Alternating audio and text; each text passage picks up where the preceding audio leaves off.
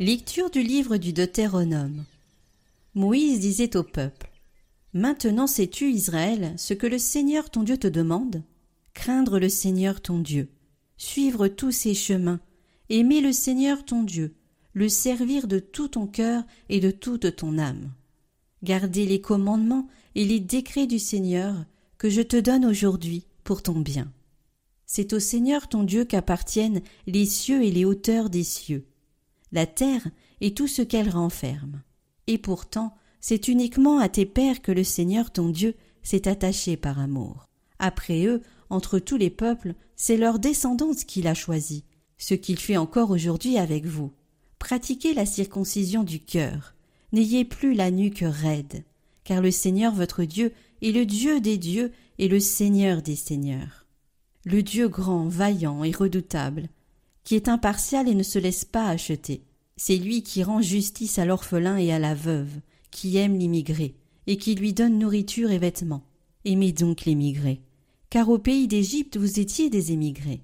Tu craindras le Seigneur ton Dieu, tu le serviras, c'est à lui que tu es resté attaché, c'est par son nom que tu prêteras serment. Il est ton Dieu, c'est lui que tu dois louer. Il a fait pour toi ces choses grandes et redoutables que tu as vues de tes yeux. Quand tes pères sont arrivés en Égypte, ils n'étaient que soixante-dix.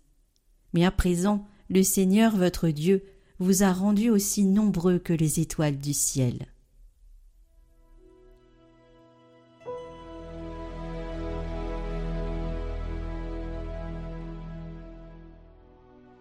Glorifie le Seigneur Jérusalem. Glorifie le Seigneur Jérusalem. Célèbre ton Dieu, ô Sion. Il a consolidé les barres de tes portes, dans tes murs il a béni tes enfants. Il fait régner la paix à tes frontières, et d'un pain de froment te rassasie. Il envoie sa parole sur la terre, rapide son verbe la parcourt. Il révèle sa parole à Jacob, ses volontés et ses lois à Israël. Pas un peuple qu'il ait ainsi traité, nul autre n'a connu ses volontés.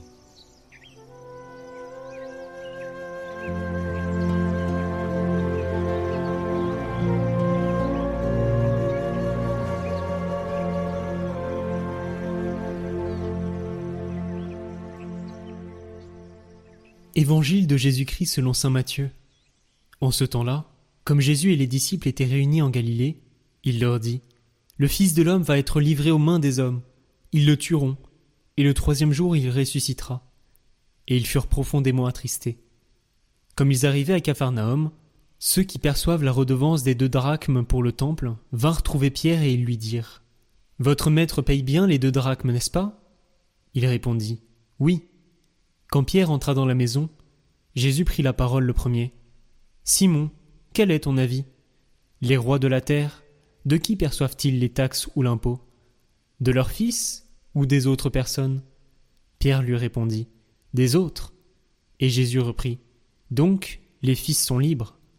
Mais pour ne pas scandaliser les gens, va donc jusqu'à la mer, jette l'hameçon, et saisis le premier poisson qui mordra. Ouvre-lui la bouche, et tu y trouveras une pièce de quatre drachmes. Prends-la, tu la donneras pour moi et pour toi.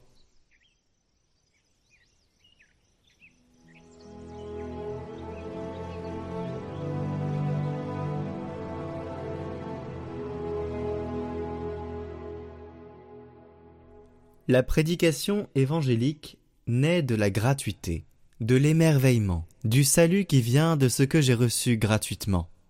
Je dois le donner gratuitement. Et depuis le début, c'est ainsi que les choses se sont passées.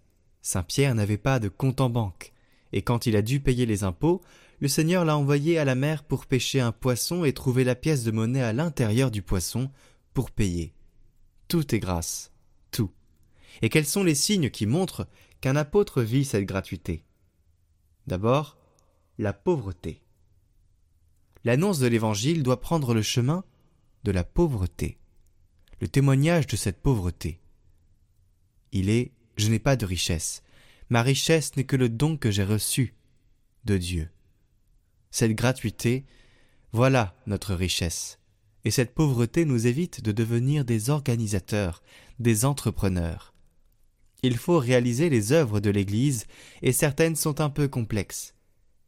Mais avec un cœur de pauvre, pas avec un cœur d'investisseur ou d'entrepreneur. Non. Quand nous trouvons des apôtres qui veulent enrichir l'Église sans la gratuité de la louange, l'Église vieillit. L'Église devient une ONG. L'Église n'a pas de vie. Demandons aujourd'hui au Seigneur la grâce de reconnaître cette gratuité. Vous avez reçu gratuitement. Donnez gratuitement. Reconnaissons cette gratuité, ce don de Dieu, et allons aussi dans la prédication évangélique avec cette gratuité. Pour ceux qui ont commencé les neuvaines, n'oubliez pas de les continuer, les liens sont toujours dans la description et le seront jusqu'au 15 août. Retrouvez le chant du jour en lien en haut à droite et en description.